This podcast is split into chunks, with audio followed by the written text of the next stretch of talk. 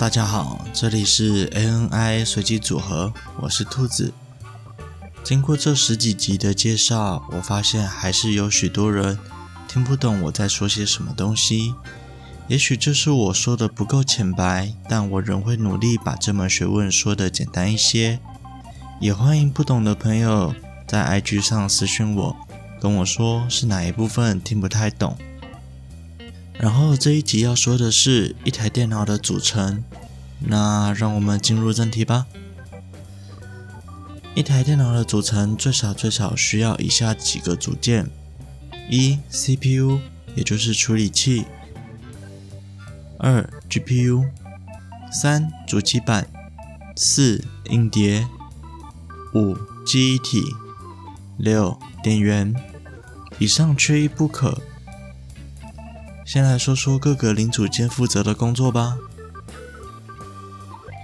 CPU 是一台电脑的大脑，负责处理所有事务，所以没有大脑的电脑中，所有信息都无法被处理，所以 CPU 是不可或缺的。再来是 GPU，没有 GPU 也不是不行，但没有人组一台电脑是不用显示输出画面的吧？所以 GPU 是负责显示的。也可以说是电脑的眼睛，负责呈现画面给使用者。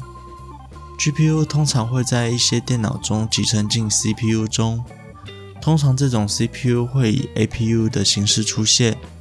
不过，通常会说 APU 的都是在说 MD，因为爱家最近这几年也才把 GPU 从 CPU 中切割开来。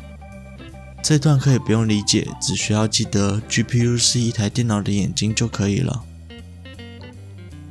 然后是主机板，主机板是连接各项零组件的桥梁，各个零组件都有负责的工作，但不连接起来就无法使用，所以主机板也是相当重要的零件之一。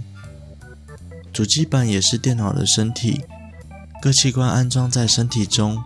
未来也会介绍主机板的功能以及型号，希望各位也能订阅并追踪 ANI 随机组合的 IG。四、硬碟，基本上有以上的零件就可以让一台电脑工作了，但运作时要用什么系统？运作后的资料要存在哪里？这就是硬碟的作用。而硬碟又分机械硬碟、混合硬碟、固态硬碟，后面的集数也会做介绍。硬碟可以说是电脑的记忆，负责储存电脑运作的痕迹。五、记忆体，记忆体是介于 CPU 跟硬碟中间的暂存器。通常 CPU 因为处理过快，每秒几十亿的计算量，相较硬碟而言，可以说是飞机与蜗牛了。所以记忆体会先从硬碟取出一些资料，放在自己身上。当 CP 有需要时，可以更快地领取资料。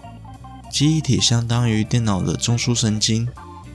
我知道有些人已经不知道中枢神经是什么了，不过以人体的器官来说，我只能以中枢神经作为代表了。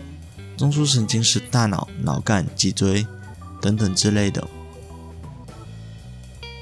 最后则是电源。以上零组件在运作中不可能从大气中汲取能量吧？所以电源很明白的就是说，负责提供能量的，也可以说是电脑的心脏。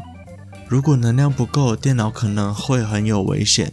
当然，能量品质不好也会。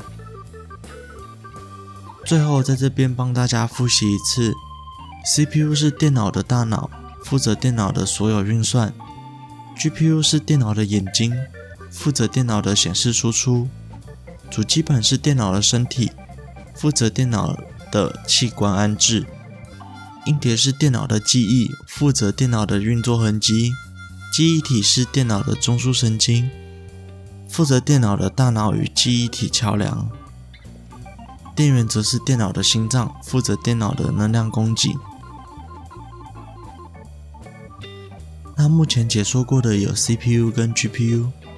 下一集应该会说主机版，请各位订阅哦。喜欢 ANI 随机组合的朋友，现在都可以在 s o n o n、Apple Podcasts、Spotify、Google Podcasts、KKBox 上面搜寻到我们的节目喽。另外，ANI 随机组合有自己的 IG 啦，IG 是 ANI 底线 RAND 点 COMB，欢迎追踪、分享、留言。这期节目就到这里结束了，我们下周再见，拜。